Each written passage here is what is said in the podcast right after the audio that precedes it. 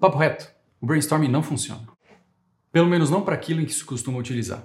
O brainstorming ainda é uma técnica muito utilizada em reuniões e oficinas, principalmente em momentos de geração de ideias e tomada de decisão. E você já deve ter experienciado isso. Um grupo de pessoas senta numa mesa ou se reúne virtualmente, é apresentado com um desafio e a discussão começa. Alguns começam a falar mais alto, outros a falar um pouco menos, e outros ainda nem se dão ao trabalho de jogar ideias para o grupo. E geralmente a ideia que ganha é de alguém que é mais eloquente ou de alguém que tem mais poder, como um chefe. Além de não ser produtivo quando feito em grupos grandes, essa técnica ela acaba desmotivando e desengajando algumas pessoas que poderiam ter ótimas ideias e enfraquece o potencial da equipe em chegar em melhores soluções. O brainstorming tem sim suas vantagens. Quando se está trabalhando em duas ou três pessoas, inserir um momento nesse formato pode funcionar muito bem, trazendo uma dinâmica para a conversa e às vezes destravando uma deliberação.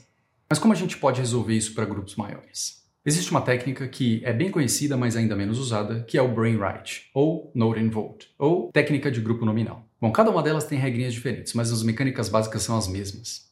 A ideia básica são os participantes anotarem suas ideias silenciosamente sobre um tema, criando um banco dessas ideias. Todos leem, destacam as que preferem e, agora com um número reduzido de ideias, deliberam sobre as melhores. As vantagens do uso dessa técnica são várias. Como todos já estão anotando suas ideias, o anseio para falar o que pensa diminui. E como todo mundo já escolheu as que preferem, as discussões ficam limitadas àquelas ideias que já foram destacadas. Além disso, como todos no grupo tiveram a oportunidade de apresentar suas ideias, agora se consegue aproveitar o máximo potencial do grupo, aumentando bastante a chance de surgirem melhores ideias.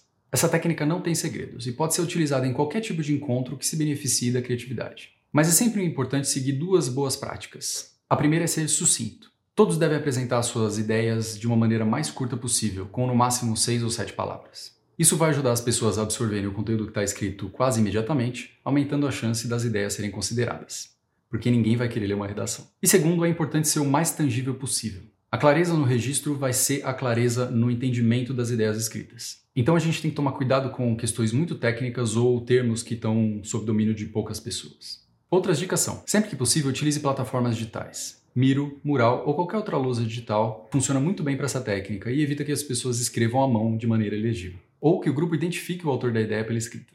E sempre que possível, elenque um líder para esse encontro. Essa pessoa com visão sistêmica do escopo vai ajudar a tomada de decisão em momentos de indefinição.